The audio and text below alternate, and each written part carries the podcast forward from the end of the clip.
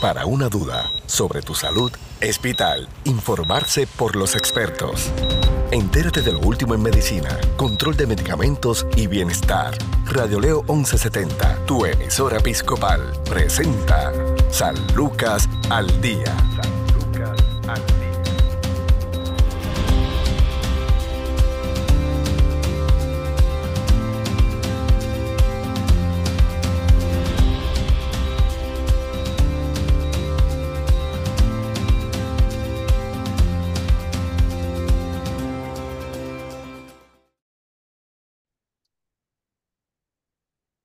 Amigos? Les saluda a la periodista Sandra Torres Guzmán en San Lucas al Día, el programa del Sistema de Salud Episcopal. Hoy nos acompaña la doctora Enid López, psicóloga clínica y directora operacional del Centro de Salud Conductual San Lucas. Qué bueno tenerla nuevamente, doctora. Gracias, Sandra. Es un placer siempre estar educando contigo. Gracias, doctora. Hoy nos va a hablar sobre los beneficios de terapia de pareja. Vamos a, definir primero lo que es la terapia de pareja y bajo qué circunstancias eh, una pareja, ya sea novio, eh, la relación que sea, este, ya sea en matrimonio, pues quieren buscar o deben buscar este tipo de ayuda. Definitivamente cuando empezamos a hablar de lo que es una relación de pareja, eh, sabemos que puede ser cualquier tipo de relación, ¿verdad? Entre dos personas, eh, donde haya un vínculo emocional y se envuelven los sentimientos. Así que cuando, cuando yo hablo con los pacientes de terapia de pareja, pues siempre le digo que hay una mochilita que traemos ambas partes, ¿verdad? Eh, somos criados en diferentes núcleos familiares, eh, con diferentes creencias y además de esas creencias con diferentes experiencias. Así que llevamos Tú llevas una mochila, yo llevo otra mochila eh, y nos vamos a, a interrelacionar con eso, con lo que conocemos. Así que dentro de la terapia de pareja es poder trabajar específicamente y asistir a un profesional que sea sumamente objetivo, especialista en el área, obviamente, eh, pareja y familia, porque usualmente cuando hay pareja, si hay familia, dentro del proceso, pues a veces se requiere de esa integración. Eh, y sabemos que es una realidad, Sandra, que a muchas personas les cuesta trabajo hablar de, de, aspectos importantes de su vida, de su intimidad, de lo que ven como que es algo mío, lo que pasa dentro de mis cuatro paredes, ¿verdad? Especialmente de su relación o con la misma familia, incluso familiares o amigos. Y es complicado porque esto puede generar ansiedad, miedos, eh, inseguridad, frustración. El hecho de tener, o, o, el hecho nada más de pensar que voy a revelar detalles de mi intimidad, pues definitivamente te da ansiedad. Así que la terapia de, de pareja nos ayuda a neutralizar eh, esos pensamientos y sentimientos a ambos miembros de la pareja, ¿verdad? Porque tienen que estar ambos de acuerdo para asistir a este tipo de tratamiento, donde puedan hablar con alguien abiertamente sobre todos los temas de la relación, especialmente temas eh, que a veces se nos hace difícil comunicar a nuestra misma pareja. Así que es importante dentro de la terapia de pareja verlo como ese eslabón que nos ayuda a expresar esas creencias que te estaba hablando al principio y esas experiencias eh, las llevamos arraigadas. Así que el terapeuta tiene la función de obtener ambos puntos de vista y mirarlo desde una perspectiva, ¿verdad? De no es lo que está bien o lo que está mal, porque dentro de una terapia de pareja a veces vamos a la terapia de pareja con la intención del que el terapeuta eh, nos, resuelva los problemas, ¿verdad? O nos diga quién en la relación está bien, buscar un culpable, quién está bien o quién está mal. Y ese no es el propósito principal de la, terapia, sino que el terapeuta va, va a fungir como intermediario, mirando las diferentes perspectivas y modelos dirigidos, ¿verdad? Eh, validados científicamente a qué es funcional dentro de lo que es la relación pareja, tanto en el área sexual, intimidad, familiar, comunicación. O sea, son muchos factores los que se trabajan en lo que es esa eh, terapia de pareja.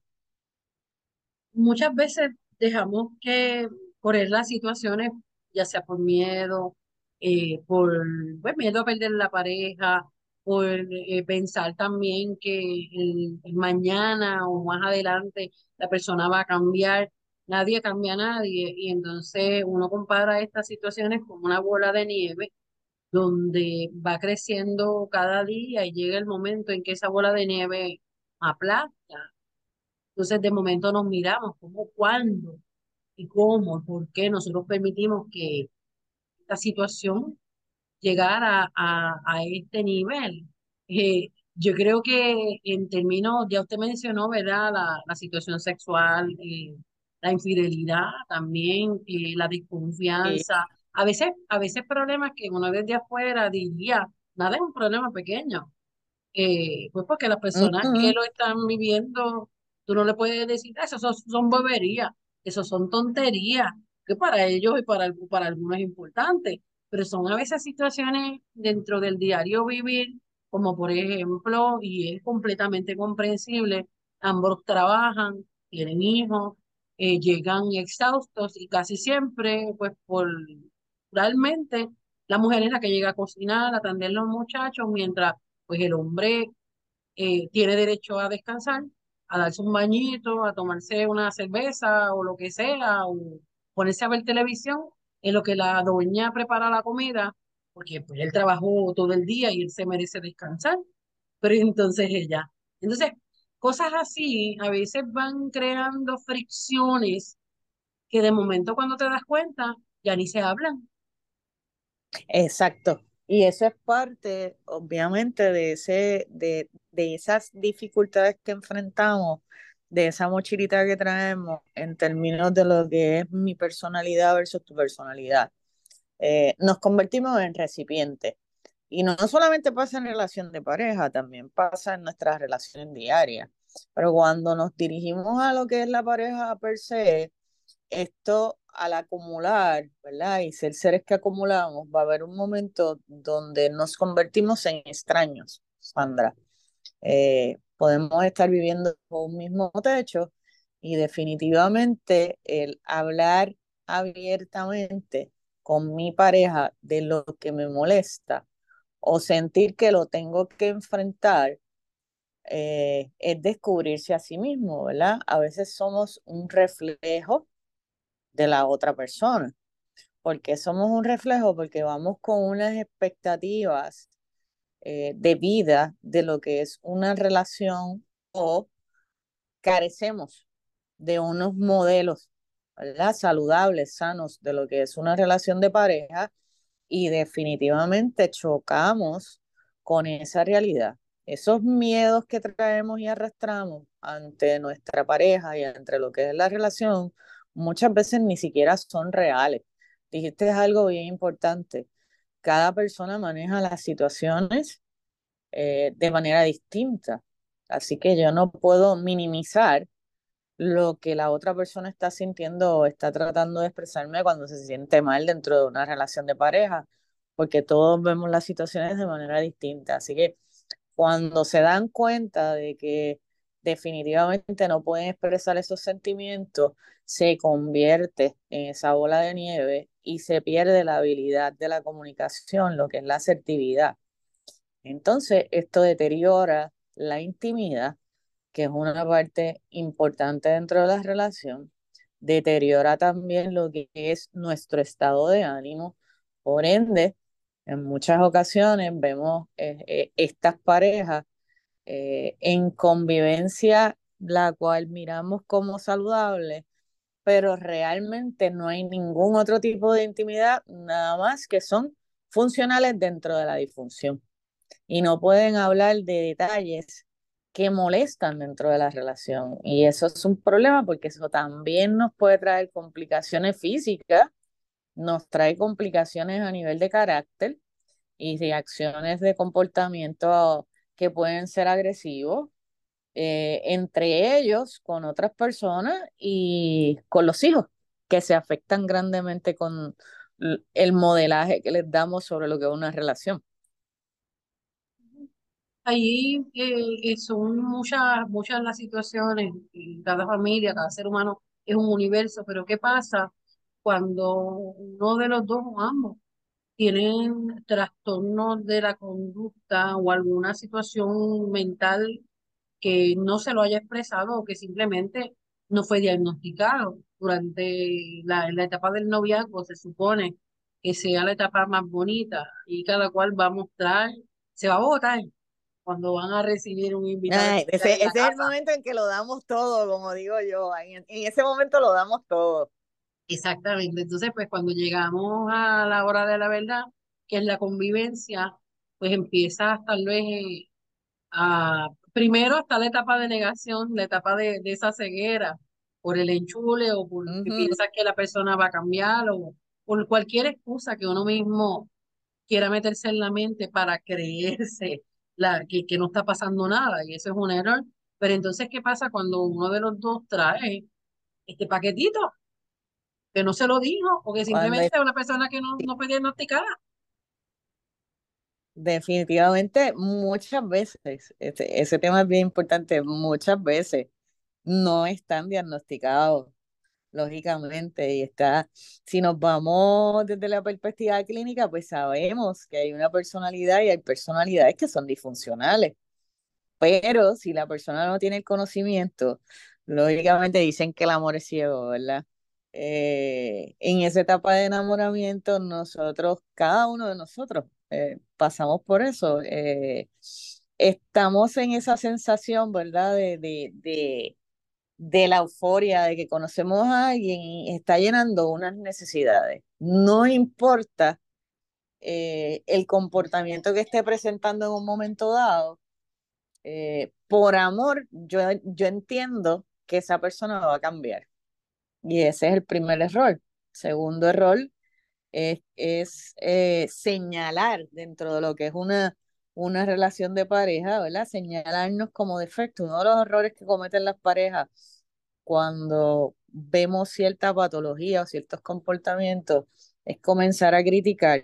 Eh, y antes de criticar, pues tenemos que tener la perspectiva real, ¿verdad? Que yo estoy aportando en la relación y que está aportando la otra persona. Y cuando digo aportar es emocionalmente. Muchas veces esas preguntas no nos las hacemos. Y si hay trastornos emocionales envueltos dentro de la relación, pues definitivamente el entendimiento y el funcionamiento de la relación se va a deteriorar cada día más porque no entendemos qué le está pasando a la otra parte. Y si la otra parte nunca ha recibido tratamiento, pues su respuesta va a ser que su funcionamiento es normal, que la que está mal es la otra persona. Y entramos en ese dilema de quién es el culpable o quién lo está haciendo bien o quién lo está haciendo mal, eh, que tampoco nos damos el tiempo y el espacio para establecer durante ese tiempo que los dos miembros de la pareja puedan expresarse los pensamientos y los sentimientos y lo que están viviendo y si lo que están viviendo es lo que quieren ah, eh, ambos. Uno de los errores que se cometen cuando estamos en esa etapa de enamoramiento es que no establecemos una conversación adecuada con unas bases dirigidas a qué tú quieres y qué yo quiero, incluyendo qué no quiero dentro de una relación sino que nos lanzamos, ¿verdad? Como decimos por ahí, nos lanzamos con todo y tenis a la relación, pensando que la relación me va a rescatar o me va a salvar o, voy a tener esta sensación continua y va a ser eterna, cosa que no es así porque la relación pasa por sus etapas y pasa por, por sus situaciones particulares, ¿verdad? El entorno, lo económico, el trabajo, si hay hijos, si no hay hijos, la familia, qué papel, qué rol juegan los familiares de ambos dentro de la relación. Y esto se complica cuando hay eh, situaciones de tipo emocional no diagnosticadas y diagnosticadas, porque pueden estar diagnosticadas, pero no en tratamiento. Entonces es mucho más severo la situación porque el entorno se torna más tenso y más difícil de manejar. Y suele pasar, y es bien común, que una de las dos partes se retrae más o se calla y se convierte en recipiente de la relación. Eh, es como decir, uno se convierte en líder y el otro se convierte en seguidor. Y llega un momento en que ambos no estamos satisfaciendo las necesidades de los dos hasta que esa bombita explota. Y lo que no queremos es que eso llegue a unos niveles, ¿verdad? Eh, que se convierta en violencia psicológica, eh, emocional, física, eh, que tengamos que, que, manejar entonces otros aspectos que son más difíciles, más difíciles y duros de superar dentro de lo que es una relación. En ese aspecto también, doctora, es importante indagar sin que la otra parte, ni, sin que uno se sienta detective y con derecho a, a, escudriñar en el pasado de esa persona con la que estás compartiendo hoy día y con la que tal vez pretendes eh, formalizar tal vez una, la relación, ya sea con familia, porque esto, esto es otro, otro dilema, doctora, y lo estoy viendo mucho en, en jóvenes que, me, que nos dicen que llevan años de noviazgo o simplemente, o sea, yo no quiero tener hijos, ella quiere tener hijos o viceversa. Esa situación de la tenencia de, de, de, pues, de hijos, ¿cómo, ¿cómo, también afecta eh, el compartir sano de una, de una pareja? Cuando entonces, este, por ejemplo, viene el hijo y el, y el otro se siente traicionado, engañado. Mi hijo es una responsabilidad.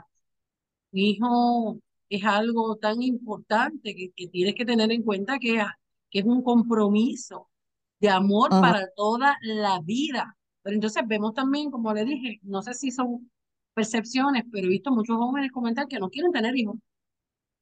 Eso es correcto. Y sabes que he visto usualmente que cuando estas situaciones surgen, eh, no hablamos, sino que simplemente acordamos, eh, una de las dos partes se impone, yo no voy a tener hijos, yo lo acepto, pero posteriormente en el interior, y lo he visto mucho en terapia, eh, esa mujer, o, o, no importa, sea la pareja que sea, ¿verdad? Si es una pareja homosexual, eh, muchas veces una de las metas es este, tener hijos de la manera que sea. Así que caemos en el juego psicológico de no manejarlo y pensar que con el tiempo lo voy a convencer o la voy a convencer de que voy a tener hijos.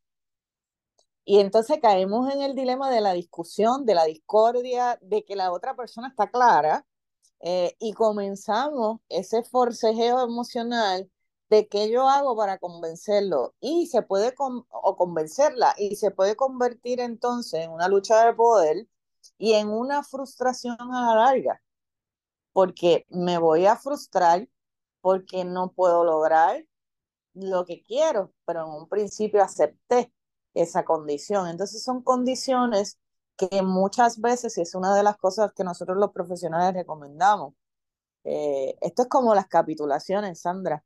Nos casamos, sí, porque yo te amo, me caso con capitulaciones y después nos divorciamos por las capitulaciones.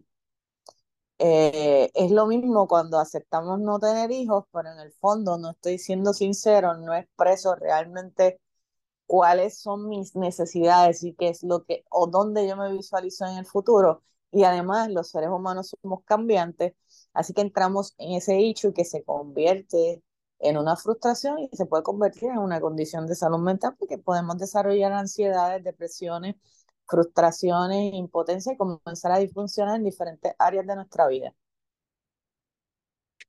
Y es una situación bien triste, ¿verdad? Porque entonces vemos una, una cadena de, de maltrato, a veces por negligencia o simplemente este, está ahí, pero yo no lo pedí, entonces, pues los hijos son los que pagan y los que arrastran toda, toda esa, ese dolor. Entonces, eh, quiero tratar, ¿verdad? Porque cada tema merece un, programa aparte, pero quiero trabajar antes de ir a la pausa, doctora, eh, el hecho de, de cuando convivimos, o cerca o en, bajo el mismo techo con la suegra, porque siempre eh, utilizamos el, la figura de la suegra como la malvada, como la que destruyó la, la, la bruja, la bruja, la bruja. La bruja, oh, ese tema está bien caliente. ¿Qué pasa con eso? Sí, definitivamente. Uno, uno de los hechos principales es eh, cuando vamos a la relación que no hablamos y establecemos esos límites, eh, nosotros tenemos que ver la relación y ver a nuestra pareja compartir en tres entornos, Sandra. Número uno, el principal es el entorno familiar. Si vemos una pareja que es bien apegada a su familia y que las decisiones que toma están basadas en lo que digan sus padres, padre o madre, en este caso las madres somos como que más dominantes, ¿verdad? Eh, con los hijos.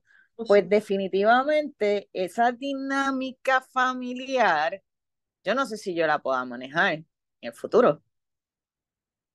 Así que eso es lo que trae, ¿verdad? La famosa suegra, eh, en términos de ese apego emocional dentro de lo que es el entorno familiar y cómo se manejó esa familia, ya es un proceso de, de aprendizaje arraigado. Así que sabes que esa persona te va a dirigir a tomar unas decisiones basado en lo que aprendió, que muchas veces no es consciente.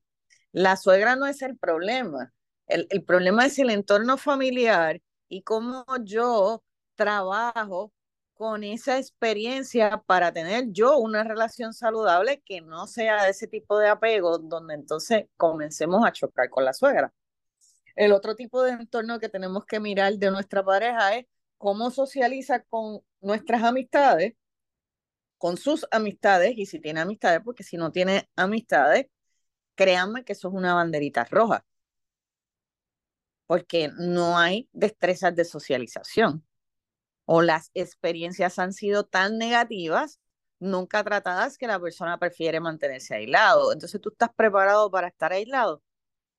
Y el tercer entorno es si es una persona estable en términos eh, de trabajo y de metas.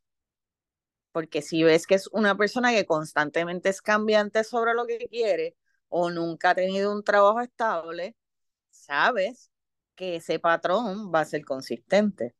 Así que volviendo a la suegra, sabemos que dentro del marco familiar, eh, ese entorno es bien importante la dinámica que veamos la tenemos que dialogar. Por eso hay temas que son incómodos. Es como, como si te metieran una, una agujita, ¿verdad? En la piel. Son incómodos de hablar, pero si no los hablamos, son, los, son las situaciones que se van a tornar difíciles de manejar y que pueden llevar a una separación o a un divorcio. Y que el impacto principal va a ser en nuestras emociones, en nuestros sentimientos y en nuestras frustraciones. Así es. Doctora, vamos a hacer una pausa. En breve continuamos el segmento final. Está bien interesante este tema. La doctora Edith López, psicóloga clínica sobre los beneficios de la terapia de pareja, hoy en San Lucas al Día. Tu salud no se detiene. Al igual tu programa, San Lucas al Día, por Radio Leo 1170M, tu emisora episcopal. Somos parte de tu vida. La terapia de pareja es un tipo de consulta de psicoterapia destinada a analizar y tratar los conflictos surgidos en el seno de una relación amorosa. Dependiendo del tipo de problemas que sufra una pareja, el terapeuta adapta el tratamiento y el número de frecuencia de las sesiones para encontrar la mejor solución para la relación.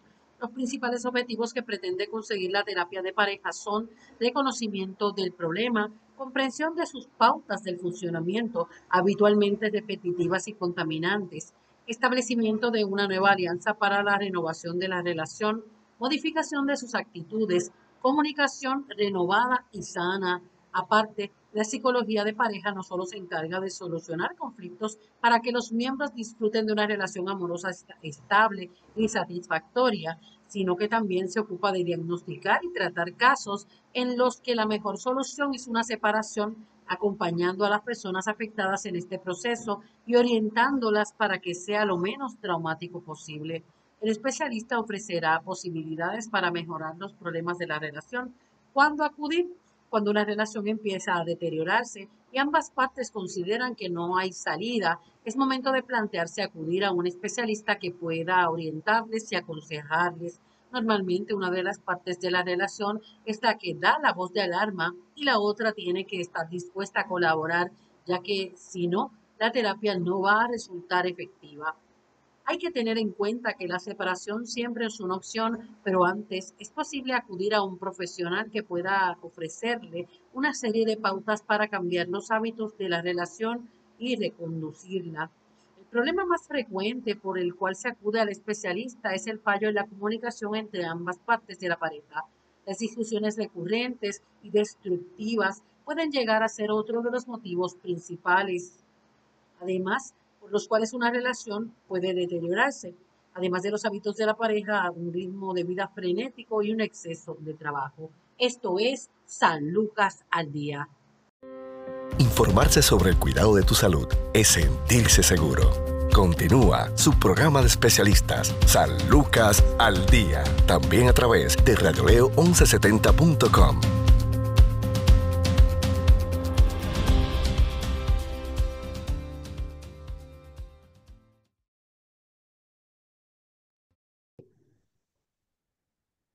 Esto es San Lucas al día, el programa del Sistema de Salud Episcopal. Conversamos con la psicóloga clínica y directora operacional del Centro de Salud Conductual San Lucas, la doctora Enid López, sobre los beneficios de la terapia de pareja.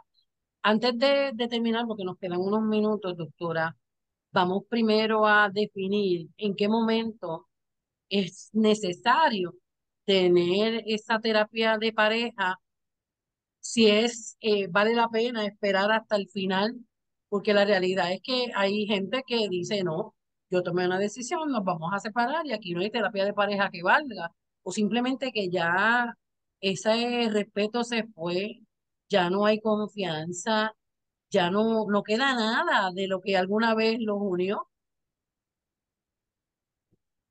Definitivo, es, es difícil decir el timing. Yo soy de las que digo que cuando vamos a una relación de pareja, eh, siempre debemos de buscar ayuda con un profesional. Es más, yo, yo diría que cuando uno se va a casar, ¿verdad? Hay, unas leyes que tenemos que hacer unos, unas gestiones y tenemos que hacernos unos laboratorios y unas cosas. Y yo creo que debemos de pasar, que, que una de las cosas es que esa pareja debe pasar por un proceso de, de consejería matrimonial, eh, porque no hay un libro si tú te has parado en, en, una, en una librería alguna vez, ¿has visto alguna vez un libro que te diga que vivir en pareja es fácil?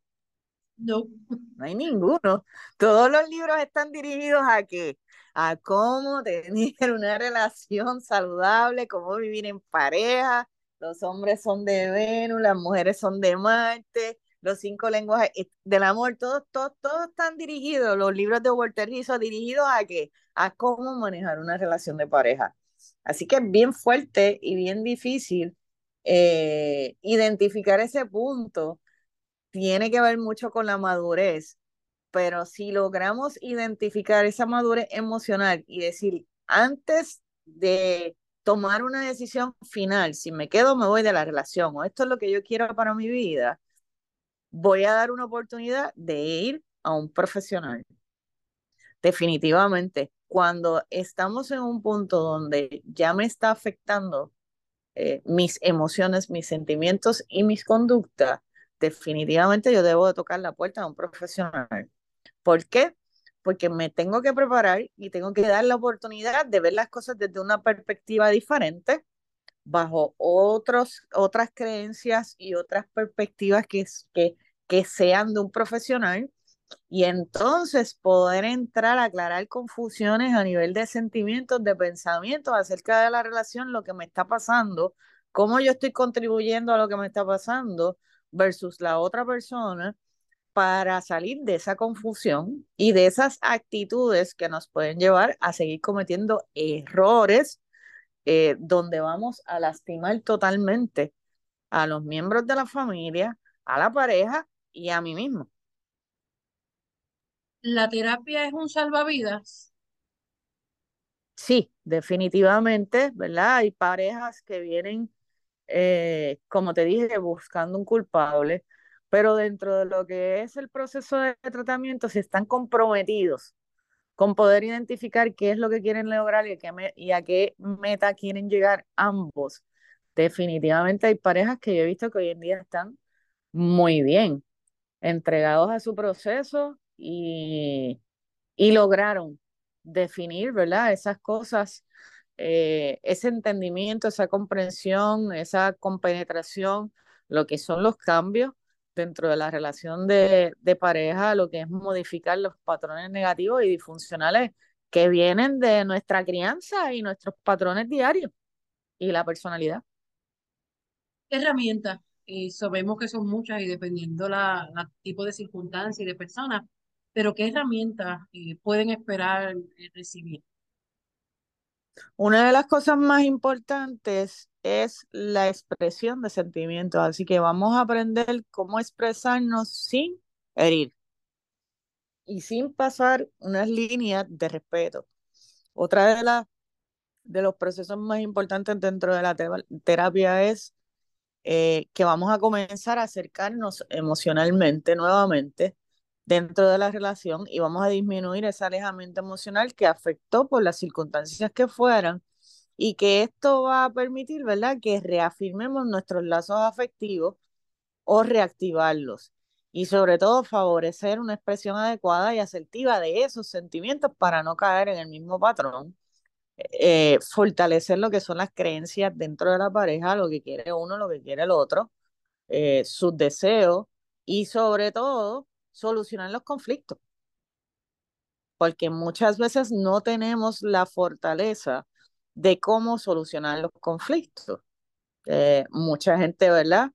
Eh, se aleja cuando tiene conflictos, otros atacan cuando tienen conflictos, así que es un proceso y una de las herramientas principales es que podemos llegar a acuerdos, porque somos diferentes y nos criamos de manera diferente. Así que podemos fortalecer esos acuerdos y trabajar con ellos y esos acuerdos cambian, ¿verdad? Según vaya manejándose el tiempo de la relación de pareja y ambos vayan madurando. La terapia en algún momento puede funcionar para que tener una, una separación pacífica. 100%. Uno de los, uno, una de las áreas también que puede suceder es que vayamos a un, a un terapeuta de pareja y, voy, ¿verdad? Con la intención de salvar mi relación y una de las dos partes se da cuenta que no va más dentro de la relación y podemos utilizar el proceso terapéutico para que no se deteriore más eh, lo que está deteriorado y definitivamente siempre va a haber una persona que se va a impactar. Ambos impactan, pero la persona que quiere mantenerse en la relación, que es usualmente una de las dos partes, pues sale más afectado y el terapeuta lo ayuda en ese proceso a entender qué es lo que pasó con la relación de, desde otra perspectiva psicológica, emocional, ¿verdad? Y es un proceso aparte donde muchas veces pues se requiere ya, entonces ya no es terapia de pareja, ya es manejar uno individual, ¿verdad? Con otro profesional eh, y tomar unas decisiones eh, en términos de la separación. Pero sí se dan separaciones eh, pacíficas y sanas y saludables. Y si hay hijos, más todavía. Definitivamente. somos familia. Cuando hay hijos, vamos a ser familia hasta siempre. No vamos a estar viviendo como perros y gatos y todavía llegamos a la tercera edad, llegamos a viejos, tenemos los nietos y seguimos como perros y gatos, cada quien tirándose misiles de, de, donde están. Exactamente, y entonces los que están en el medio, que son los nietos, son los que dicen, yo no vamos a meterle en eso, pues es problema de ustedes. Este, porque esta generación es así. Así mismo es, doctora. Para más información sobre el Centro de Salud Conductual, uh, ¿cuál es, la, cuál es el, el, el, número de teléfono y cuál es el procedimiento? Nos pueden, ya, sí, nos pueden llamar al 787-625-1430. Con mucho gusto eh, le vamos a orientar sobre servicio eh, y cualquier necesidad que tengan al respecto. Gracias, doctora Enid López. Muchas bendiciones. Gracias a ti, Sandra. Un abrazo. Bendiciones a todos. Amén. Igual, bueno, hasta aquí San Lucas al día. Recuerde, tiene una cita de lunes a viernes a la una de la tarde en Radio León 1170M, Radio León 1170.com. También puede buscar este programa a través de podcast en Spotify. Ahí podrá acceder a esta y otras ediciones. Bendiciones. Desea más información sobre su programa San Lucas al Día, puedes encontrarnos en Facebook, Radio Leo 1170M o en Centro Médico Episcopal San Lucas. Haga sus anotaciones y conéctese con su programa San Lucas al Día.